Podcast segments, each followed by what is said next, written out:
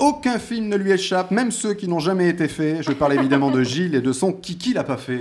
Effectivement, régulièrement, je vous parle de films qui étaient censés se faire, mais qui pour raison X ou Y n'ont finalement jamais été réalisés. Et aujourd'hui, le Kiki l'a pas fait va s'intéresser à Batman Unchained. Ah. À la fin, ah, tout le monde connaît, c'est bien.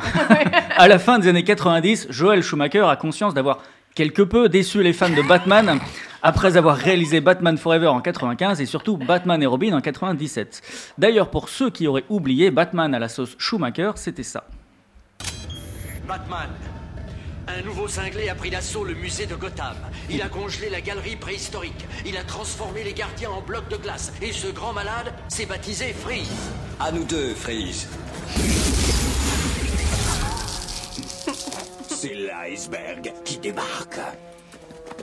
Pitié Épargnez-moi, pitié T'épargner J'ai bien peur que personne ne nous ait réchauffé le cœur en nous demandant de l'épargner.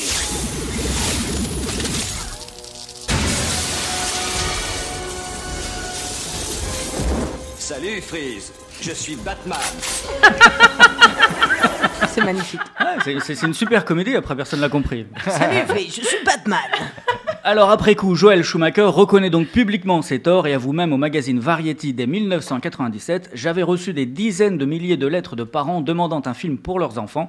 Maintenant, je dois aux fans inconditionnels le film Batman qu'ils aimeraient que je leur offre. Bref, Schumacher l'assure, son troisième Batman sera très différent des deux précédents.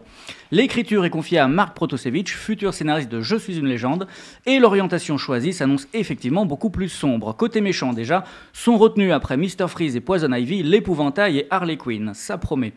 Pour l'épouvantail, Schumacher pense à Nicolas Cage et se rend rapidement sur le plateau de Volteface pour lui soumettre le projet. Quant au personnage d'Harley Quinn, il est proposé à la chanteuse Courtney Love, même s'il fait aussi question de Madonna. Et ils feront donc face à George Clooney, toujours sous la cape du Chevalier Noir. Mais ce n'est pas tout.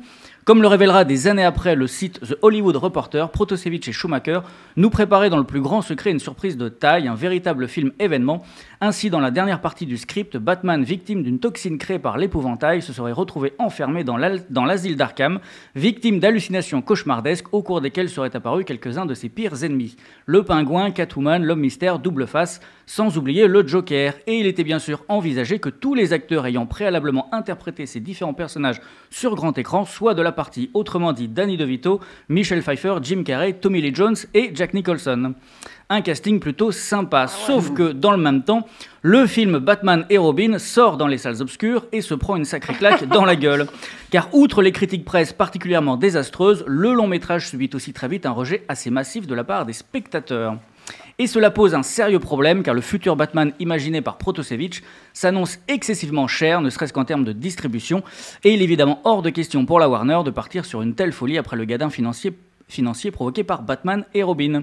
Les studios décident même de mettre le super-héros à la retraite quelque temps, histoire de digérer tout cela, et ce n'est que 8 ans plus tard qu'il fera finalement son grand retour dans Batman Begins, face à l'épouvantail, et dans un film beaucoup plus noir que les précédents, mais sous la direction désormais de Christopher Nolan.